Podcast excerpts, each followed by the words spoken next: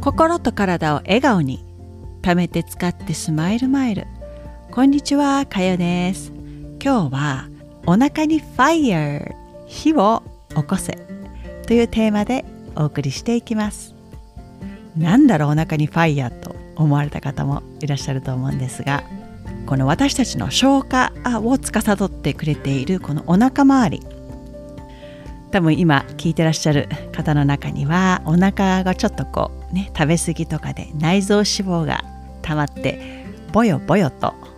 している方もいらっしゃると思うんですがここのね、えー、内臓脂肪を侮ってはいけませんよ。ここの周りのこう筋肉が落ちて脂肪ばっかりついていると、えー、この消化能力っていうのが弱ってくるんですね。なのでここを意識して特にこの腹筋周りの筋肉をつけてあげてこの筋肉がねつくとこう体の温度が上がってくるんですよ。腹筋の周りが整ってくると生姜の内臓ですね胃とか、えー、小腸大腸が集まっているところ。この体の吸収と排泄を分けてくれる、えー、大事な部位が集まっているこの内臓たち腹筋周りですね。ここの周りのこの脂肪を、えー、なるべく減らして、えー、お腹周りのこの腹筋を整えることでたくさんのいいことがあります。まずは体の軸が安定しますよね。この体の中心部ここの軸が整っていないと、えー、体がやはり一方方向に傾きやすくなるんですね。なので軸が安定しないことで、えー、腰痛にもつながっていきます。体の軸が安定するとこうお腹周りの筋肉がね、えー、引き締められて代謝が上がります。その結果消化能力が向上して、えー、食べたものが体に残りにくくなってこの毎食食べるごとですねに、えー、その都度食べたものが消化されやすくなります。私たちの胃や小腸は食べたものをこう燃やしてくれるかまどのような役割を担っていますこのかまどの炎がこう口から入れた食べ物を燃やして、えー、分解してくれることで排泄物やこの体に吸収してこう栄養を届けるものに分けて、えー、くれるんですね。例えばこう焚き火をしてる時に火があんまりえー、ついていないのにこう木を投げ入れても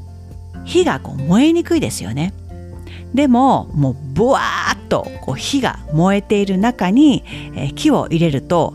そこからさらにもう火が火力が強いのでまたこう火がどんどん燃えやすくなりますよね。この火がねあなたのお腹の中にあると考えてもらったら分かりやすいと思います。こう毎食食べたものをきちんと消化してから次の食事をとることが望ましいんですよ。一日の中で一番消化能力がこの火のお腹の火が一番高い状態というのが日中なんですね。でもしこの時に昼食を食べた後こうまだきちんと消化していない段階で次のものを食べてしまうと消化しているものとその前の未消化物が混ざって体の中に古いものがどんどん溜まっていきやすくなります。この未消化物っていうのは結構ネバネバしていて体の中にとどまりやすくなるんですね。こういったものを体の中に吸収してしまうと体の中に毒が溜まりやすくなります。こういった毒がこの体の中にとどまっているものが老廃物になります。特にこう体が冷えている方は胃や腸の動きが鈍くなりやすくて食べ物をこう燃やす力が弱くなりやすいんです。このような状態で、えー、未消化物が体にどんどん蓄積されていくといずれはねいろんな、え、病気につながるんですね。今お伝えしている情報はこうアユルベーダ私が今勉強しているアユルベーダを、えー、ベースにお伝えしているんですが以前も多分お伝えしたと思うんですけどこのアユルベーダは体に未消化物を残さないことが一番大事になってくるんです。そしてこのお腹に火が起きていることで、えー、食べたものをその都度きちっと消化することで、えー、体の中にこの未消化物が溜まりにくくなります。ちょっと私事になるんですけど以前は私ね身長172センチで、えー、体重はそこまでなかったんですよ。以前といっても十何年前ですね、えー、172センチあって痩せ型なんですね。でもでもなんですよ。お腹周りがねすごいことになってたんです。以前フィットネスセンターかどこかで体脂肪を測ったことあるんですよ。その時にびっくりしたのが私の体脂肪。なんとドドン。37%だったんです。すごくないですか？そしてお腹ボヨボヨドドーンと。もうお腹周りのお肉がすごくてあとはもう痩せてるんですよ。とにかくお腹が出ていて、えー、体はよく動かしてはいたんですけどやはりもう食生活ですね。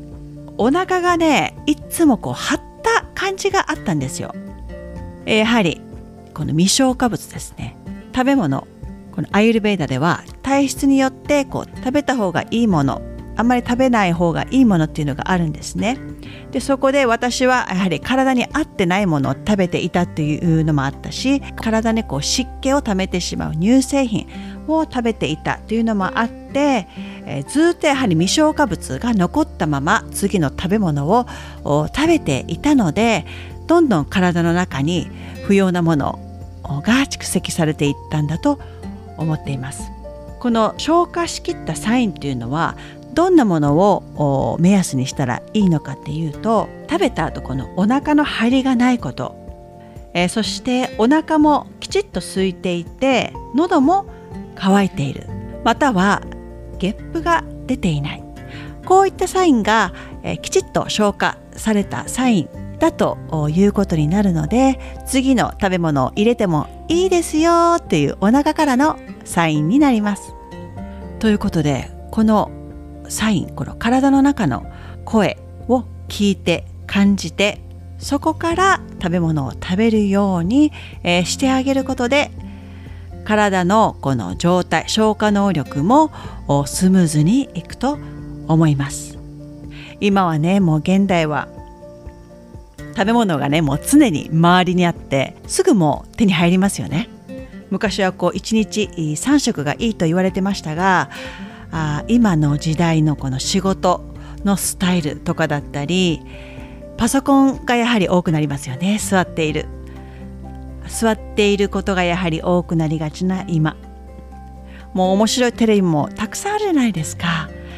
なのでずっと座ってたり横に寝っ転がってテレビを見たりっていう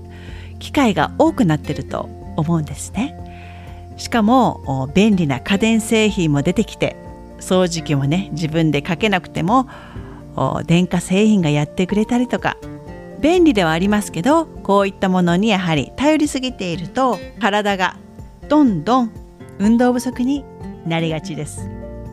体を適度に動かしてあげることは体全体の代謝アップにつながって消化機能も促進されて代謝がアップすると熱がやはりできますよね。そこから食べたものもきちんと燃やしてくれて栄養の吸収そして排泄とスムーズになって余分なものが体に残りにくくなるんです。こういった生活のスタイルの中で1日3食を食べているとやはりこれはね、え、食べ過ぎだと思うんですね。もうお昼になったから昼ご飯は食べなくちゃいけないというのは私自身はねもう昼になったからもう昼ご飯は食べないといけないというふうにはもう思ってないです。このお昼の時点でお腹が空いてなければ食べないですね。もし3時とか4時にお腹が空いてきたらちょっと軽めのものを食べて夜はきちっと食べるようにしています、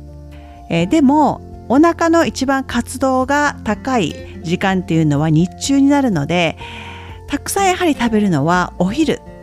がやはり向いていると思います。この1日3食食べなくてもいいいいんじゃないかなとは言ってますけどまあねご病気を持っていらっしゃる方、えー、持病があらゆる方とか妊娠してる方ですね。体に不調を抱えている方はこういった方はきちんとお医者さんのね意見を聞いた方がいいと思います。このお腹にある消化の日がよく働くためには運動も大事ですし今お伝えしたこの食べ過ぎないことも大事。それから現代はこうストレスをためやすくなってますよね。このストレスをためすぎてしまうと交感神経が優位になって胃腸の働きが弱まるんですよ。この消化能力が弱まることになりますのでいかにこのストレスとうまく向き合いながらあ上手にあなたらしく発散させて、えー、溜め込みすぎないようにしていくことが鍵になります。最後にもう一つ、えー、冷たいもの冷たい食べ物や飲み物も、えー、このお腹の火を消してしまう要因にもなります。どうしてもやはり今は夏なので食べたくなりますけどなるべくこの過剰にこういったものを摂取せずに温かいものも取り入れるようにしてください。私も以前は脂肪がこの体脂肪お腹がものすごく出てましたけど何十年ぶりにあ生まれて初めてかもしれないです。この腹筋が、えー、割れて体幹も整い、えー、腰痛もほとんどなくなりました。そして以前はもう食べ過ぎだったのをもうちょっと食べれるかなぐらいでとどめておいてからそれを消化しきって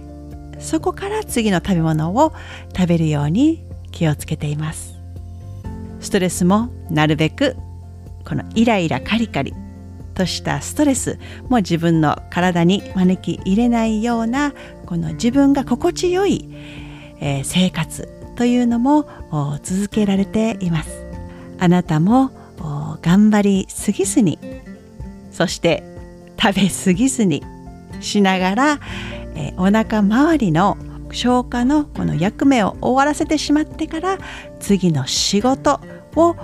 内臓さんたちに与えるようにしてあげてください。それでは最後まで聞いていただきありがとうございました。また次回に。